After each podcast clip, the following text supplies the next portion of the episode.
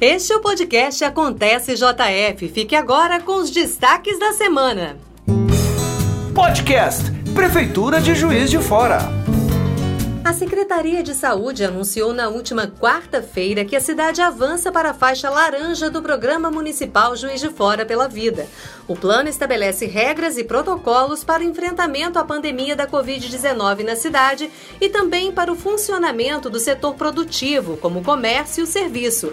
A mudança acontece por causa da diminuição do número de casos confirmados e óbitos por coronavírus, mas não significa que possa haver qualquer enfraquecimento nos cuidados cuidados sanitários. Desde o início da pandemia, a cidade contabilizou cerca de 19 mil casos confirmados e 780 óbitos da doença. E atenção, a Secretaria de Saúde continua com pré-cadastro para a imunização contra a Covid-19.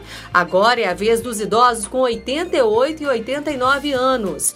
O preenchimento da ficha deve ser feito exclusivamente no site oficial da administração municipal, que é o www www.pjf.mg.gov.br.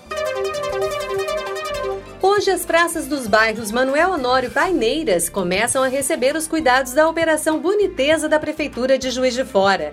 Serviços como poda de árvores, pintura e pequenas reformas continuarão a ser realizados ao longo da semana que vem em outros bairros da cidade pela Impave.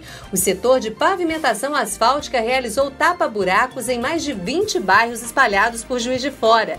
Nesta semana, a Secretaria de Obras trabalhou em várias regiões da cidade com limpeza de boca de lobo, correção de erosões, patrulhamento e cascalhamento em estradas rurais e vicinais, entre outros serviços. Todos os detalhes da Operação Boniteza você pode conferir nas redes sociais e no canal da Prefeitura no YouTube.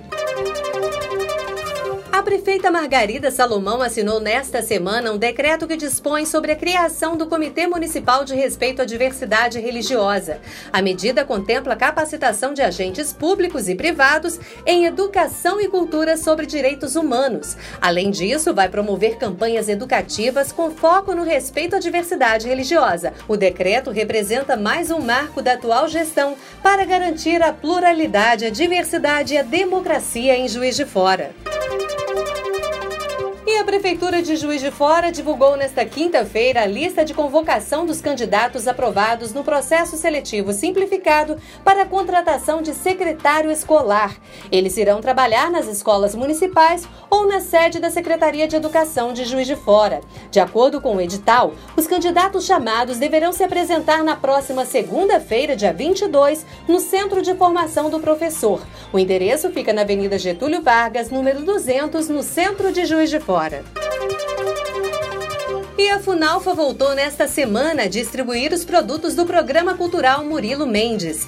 Os materiais foram produzidos por artistas locais e fazem parte de um importante painel da cultura da cidade nas mais diversas áreas. A retirada do material é gratuita e pode ser feita de segunda a sexta-feira, de 2 às 5 horas da tarde, na recepção da Funalfa. O endereço fica na Avenida Rio Branco, 2234, no Parque Alfield, centro de Juiz de Fora. E o nosso podcast fica por aqui. Acontece JF aproxima você da sua cidade. Podcast Prefeitura de Juiz de Fora.